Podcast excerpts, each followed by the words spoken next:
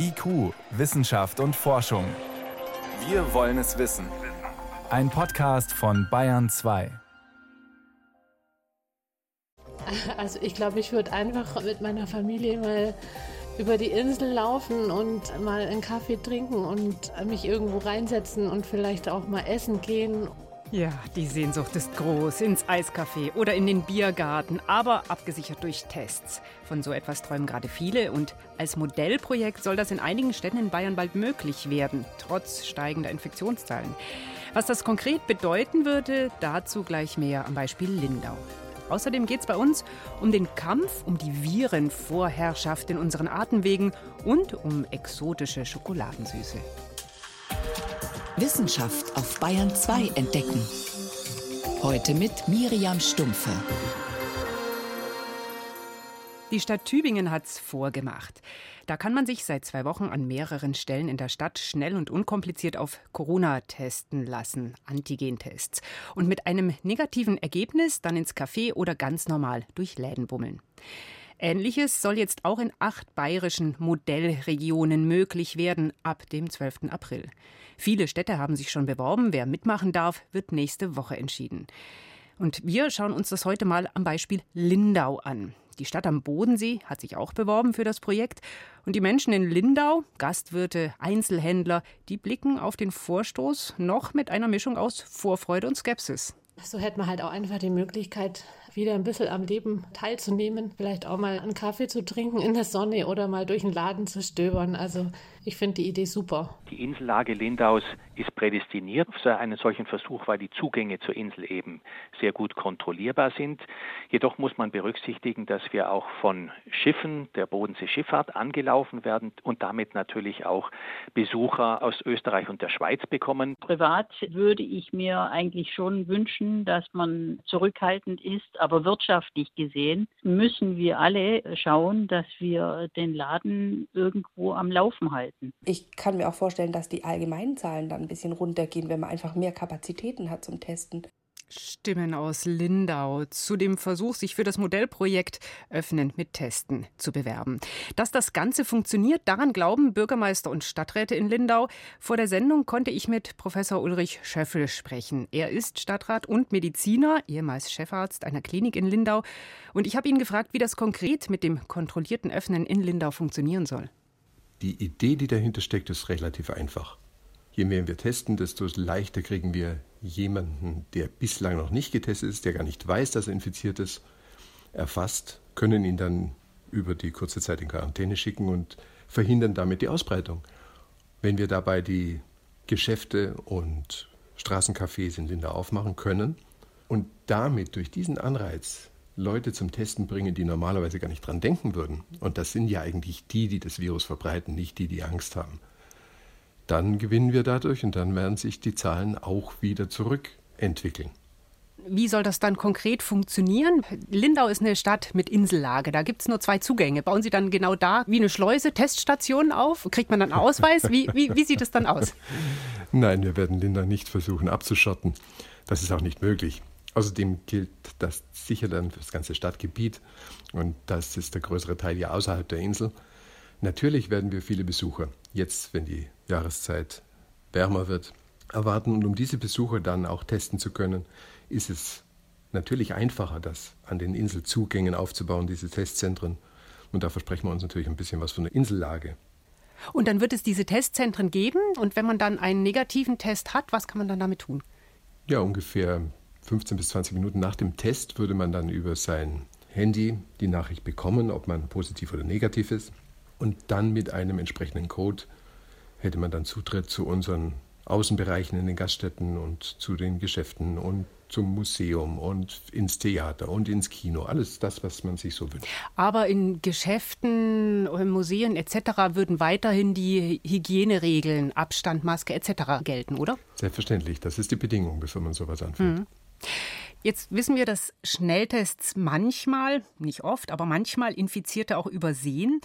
Haben Sie denn kalkuliert, bei 1000 Leuten, die Sie pro Tag getestet in Cafés, Museen etc. reinlassen, wie hoch das Risiko da ist, dass jemand trotz Test durchrutscht und eine andere Person ansteckt? Nun, Das ist relativ gering, denn bei den zur Verfügung stehenden Tests, da werden wir dann damit rechnen, dass wir vielleicht in zwei Wochen eine einzige Person mal falsch positiv oder falsch negativ testen würden.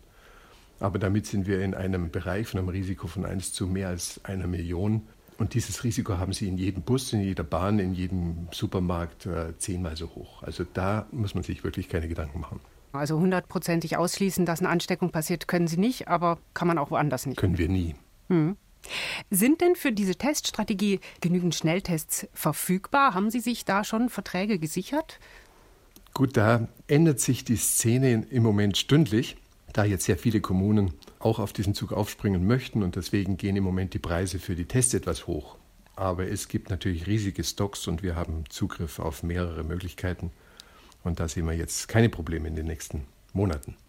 Rechnen Sie damit, dass sich die Inzidenzraten sofort nach unten entwickeln oder wird es erst mal steigen, weil Sie mehr testen? Nein, rechnerisch ist es so, dass die Inzidenzraten in der ersten Woche dann normalerweise um 28 steigen pro 100.000, aber sich dann zurückbilden müssen, wenn nicht irgendetwas Unvorhergesehenes passiert, andere Varianten auftauchen, die uns dann einen Strich durch die Rechnung machen würden. Aber das ist dann bundesweit zu erkennen. Hm. Rechnen Sie mit vielen Gästen, die die Gelegenheit nutzen, sollte Lindau Modellregion werden, da sie dann sich nicht mehr retten können vor Besuchern, die endlich mal wieder ins Café gehen wollen? ja, damit rechnen wir sicher. Wir haben es ja im letzten Sommer schon erlebt durch den Inlandurlaub. Da wird Lindau dann überschwemmt werden. Was machen Sie dann? Genau so weiter mit verstärkter Anstrengung. Nochmal zusammengefasst, wenn Sie als Stadt Lindau sich als Modellregion jetzt äh, bewerben, äh, wenn das klappt, Sie hoffen einerseits darauf, dass Sie Infizierte finden, die Sie bisher nicht entdeckt haben. Gleichzeitig sehen Sie auch das Problem, dass solche Lockerungen in Verbindung mit Tests vielleicht auch ein falsches Signal setzen können, dass die Menschen generell leichtsinniger werden, wenn das Leben wieder anfängt? Das ist eine Gefahr, die man nicht ganz von der Hand weisen darf. Auf der anderen Seite sind die positiven Auswirkungen so groß und so hoch und das ganze Verfahren auch so sicher, dass wir dadurch keine Angst haben müssen. Also ich glaube nicht, dass man durch solche Maßnahmen, auch wenn sich sehr viele Kommunen anschließen würden, das gesamte Infektionsgeschehen, die gesamte Pandemie negativ beeinflussen können. Wobei ja die Zahlen gerade steigen bundesweit, das ist ja so. Wissen Sie, wir haben viele, viele Jugendliche, die natürlich nie dran denken, sich testen zu lassen, die sich aber auch von den Regeln und auch von dem äh, wieder vorgeschlagenen noch härteren Lockdown abhalten lassen würden, hier bei uns am See zu sitzen und in größeren Gruppen die Abendstunden zu verbringen. Und ich denke, dass da einiges an Spreading-Events stattfindet, die wir dann durch einen Test auch bei dieser Gruppe in den Griff kriegen können. Und da überwiegen insgesamt dann die Vorteile so sehr, dass es meiner Ansicht nach überhaupt keinen anderen Weg gibt, als diese Maßnahmen flächendeckend einzuführen. Dann bin ich gespannt, wenn Sie starten dürfen, wie das dann aussehen wird. Vielen Dank, Professor Ulrich Scheffel war das. Ehemals Chefarzt am Asklepios Klinikum in Lindau, jetzt im Stadtrat beteiligt am Konzept für eine Öffnungsstrategie verbunden mit Tests in Lindau. Lindau will sich als Modellregion bewerben. Vielen Dank, Herr Professor Scheffel. Ich danke Ihnen, Frau Stempel.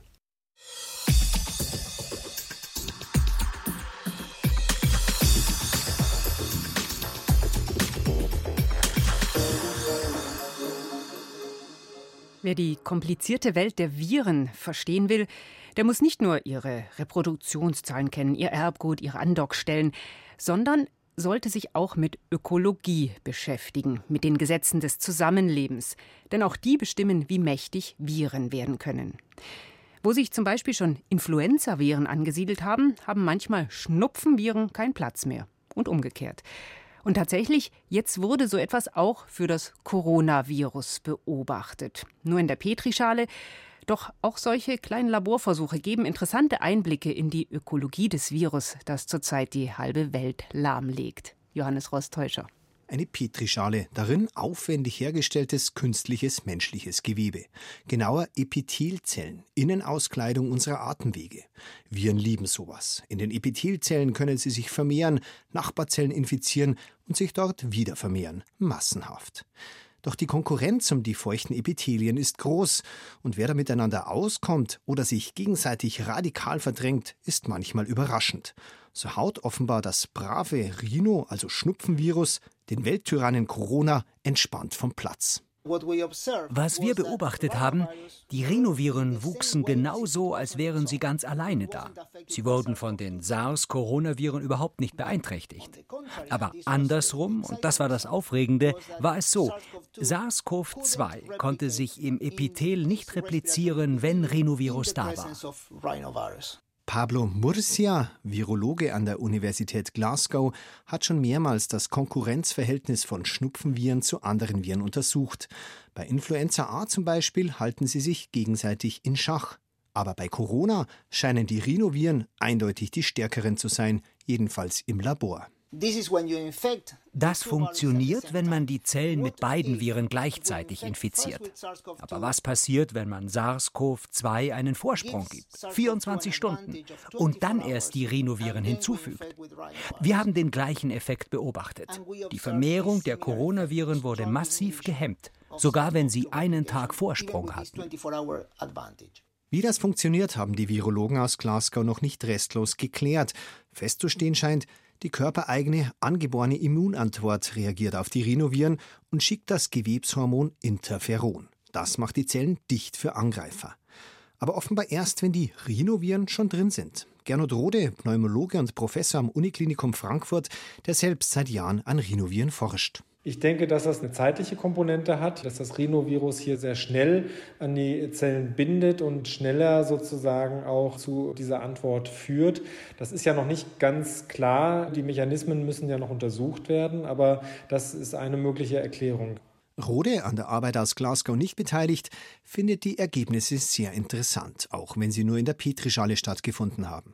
Für das grundsätzliche Verständnis der neuen Coronaviren und wo sie irgendwann ihren Platz finden in der Virenwelt. Aber auch viel konkreter, nämlich wenn es um den Interferonmechanismus geht, der offenbar die Coronaviren aus der Zelle draußen hält. Wir selber forschen auch an Interferonen als antivirale Substanzen und das ist tatsächlich etwas, was mich jetzt dann nochmal bestärkt, jetzt nochmal mit mehr Nachdruck in der Richtung auch weiter zu forschen. Lass uns doch nochmal in der angeborenen Immunabwehr genauer schauen, ob wir da nicht noch mehr für die Patienten erreichen können.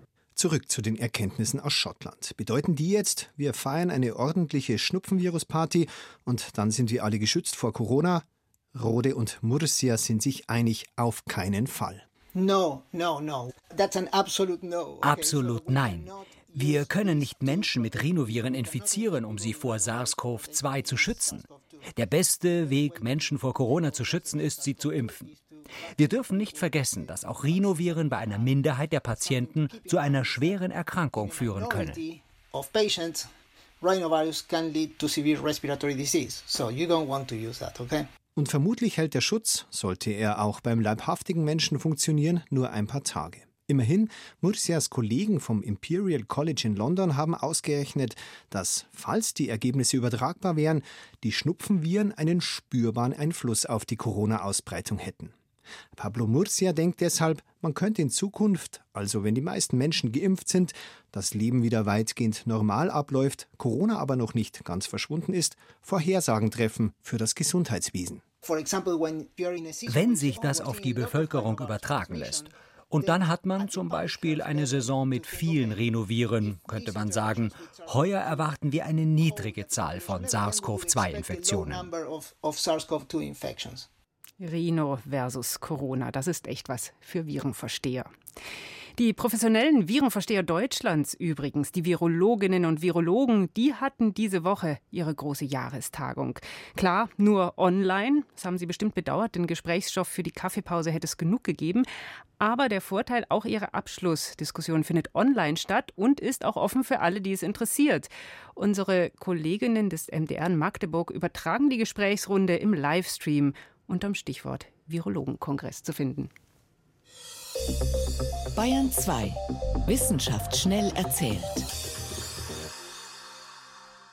Das macht heute meine Kollegin Veronika Bräse und es geht unter anderem um eine neue Technologie, mit der sich der Verlauf einer Covid-19-Erkrankung besser vorhersagen lassen soll, oder? Also sie hilft, sämtliche Krankheiten besser einzuschätzen mhm. und den Verlauf vorauszusagen. Das geht mit einem weiterentwickelten Massenspektrometer. Forscher an der Berliner Charité haben damit Blutplasma von Covid-Patienten untersucht. Und innerhalb kurzer Zeit haben sie bestimmte Eiweiße im Blut gefunden, die bei Corona-Kranken typisch sind. Das sind sogenannte Biomarker. Und die bilden typische Eiweißmuster aus, je nachdem, wie schwer jemand krank ist. Und an denen sieht man dann auch, ob der Verlauf wirklich gefährlich werden wird? Genau, das sieht man daran. Und Patienten mit Symptomen, die eingeliefert werden, die kommen dann entweder, je nachdem, wie diese Biomarker eben ausfallen, auf Normalstation oder sie kommen gleich auf die Intensivstation. Das Besondere daran, die Blutprobe lässt sich mit dem Massenspektrometer innerhalb weniger Minuten kostengünstig auswerten. Mhm. Jetzt eine ganz andere Frage. Wie wird man zum Kannibalen? Oh, hartes Thema.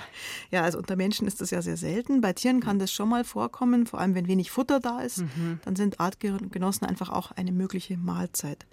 Forschende haben sich speziell mit Mehlmotten beschäftigt. Mehlmotten, das sind so Vorratsschädlinge, die in Eier, im Getreide, im Mehl und in irgendwelchen verpackten Lebensmitteln vorkommen. Wir kennen sie alle. Mhm.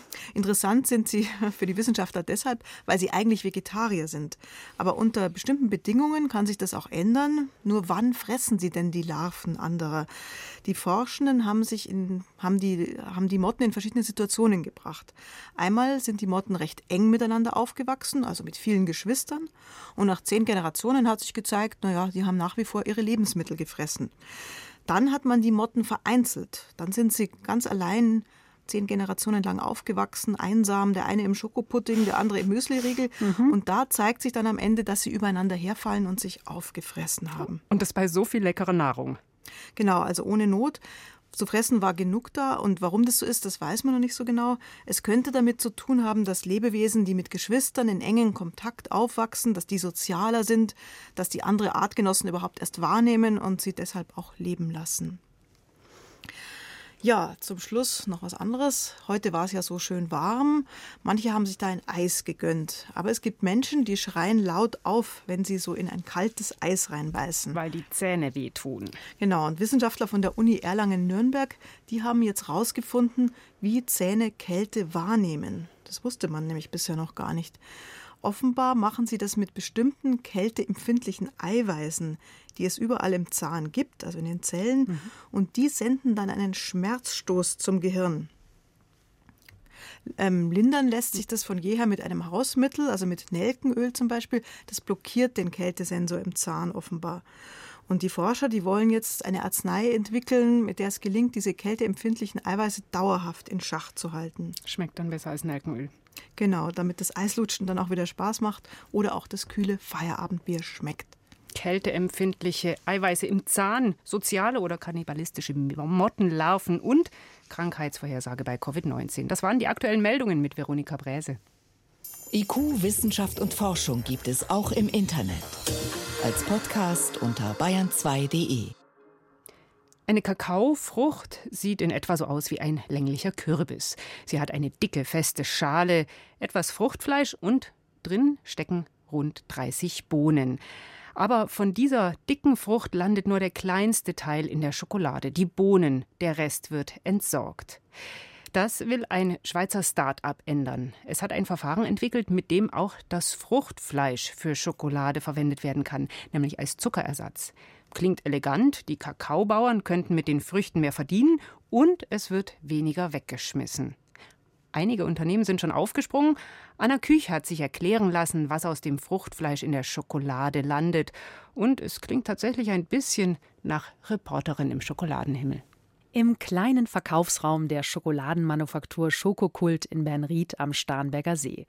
Pralinen liegen fein säuberlich aufgereiht in der Vitrine, gefüllt mit Blaumohn und Safran, Mango-Nougat oder Kokoshimbeere. In den Regalen stapeln sich handgeschöpfte Tafeln aus bolivianischem Wildkakao oder aus der indonesischen Criollo-Bohne. Aber der Clou ist die neueste Schöpfung von Chocolatier Franz Xaver Clement. Wir machen da eine Schnittpraline. Die Schnittpraline heißt also, die, die Masse wird hergestellt aus der Kuvertüre und dann letztendlich wird noch ein bisschen Goldpulver drüber gepinselt, damit es sehr edel ausschaut. Ich schneide es jetzt mal auf. Das Beste ist natürlich bei dieser Praline, wenn die Zimmertemperatur hat und man sich die so auf die Zunge legt, schmilzt die weg und man träumt nur noch. Sohn Sebastian, der die Praline mitentwickelt hat, ist begeistert. Ich finde die wahnsinnig toll, vor allem weil es mal so ein ganz anderes Geschmacksbild gibt. Ich habe eine Säure, die äh, so ja, in eine Fruchtigkeit reingeht, die, sag ich mal, im Kakao ein bisschen außergewöhnlich ist. Denn anstatt Zucker kommt in diese Schokolade ein Extrakt aus Kakaofruchtsaft, erklärt Hermann Ratzinger, der die Manufaktur mit den Rohstoffen beliefert. Das Fruchtfleisch bei der Ernte wird nochmal gepresst und dieser Saft wird nicht weggeschmissen oder weggeschüttet, wie sonst immer war, sondern der wird damit verwendet und der wird extrahiert. Und dieses Extrakt kommt zu der Kakaomasse. Das ist ganz ein schwieriges Verfahren. Es schmeckt allerdings einfach ungewohnt für einen normalen deutschen Verbrauchergaumen. Tropisch, fruchtig. Bislang werden von der Kakaofrucht weltweit meist nur die Bohnen verwendet. Die machen aber nur 10 Prozent der Frucht aus. Die dicke Schale und das weiße Fruchtfleisch werden weggeworfen. Das Schweizer Start-up Coa wollte das ändern. Die drei Gründer haben eine mobile Presse entwickelt, die mit Solarenergie betrieben wird. In Ghana, eines der Hauptanbaugebiete von Kakao, arbeiten sie mit den Bauern zusammen.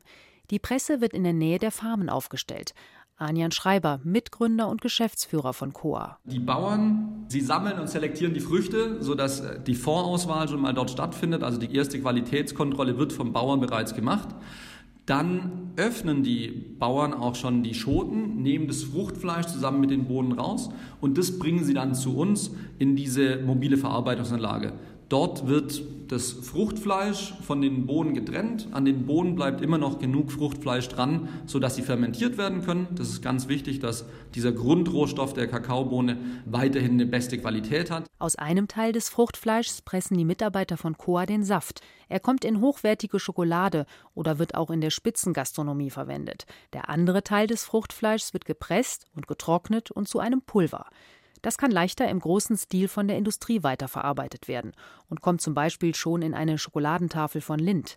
Die Bauern profitieren davon. Sie können ihr Einkommen um 30 Prozent steigern und auch hierzulande hat das Vorteile. Der eine Punkt ist so dieses Good for me. Ja, ich habe eine natürliche Süßung, ich habe nicht diesen raffinierten Zucker. Und der andere Schritt ist natürlich dieses Good for the Planet. Also ich habe was Gutes getan, einfach für die Kakaobauern, dass die ein Zusatzeinkommen generieren können, dadurch, dass man jetzt ein Produkt, was bisher nicht genutzt werden konnte, nutzbar macht. Das Start-up hat schon große Kunden gewonnen.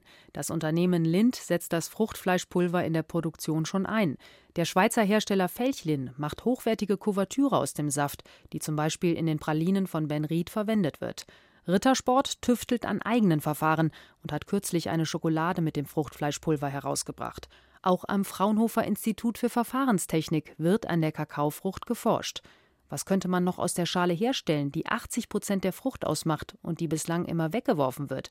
Und wie lässt sich das Fruchtfleisch mit seinem ganz eigenen fruchtigen und tropischen Aroma auch in anderen Lebensmitteln verwenden?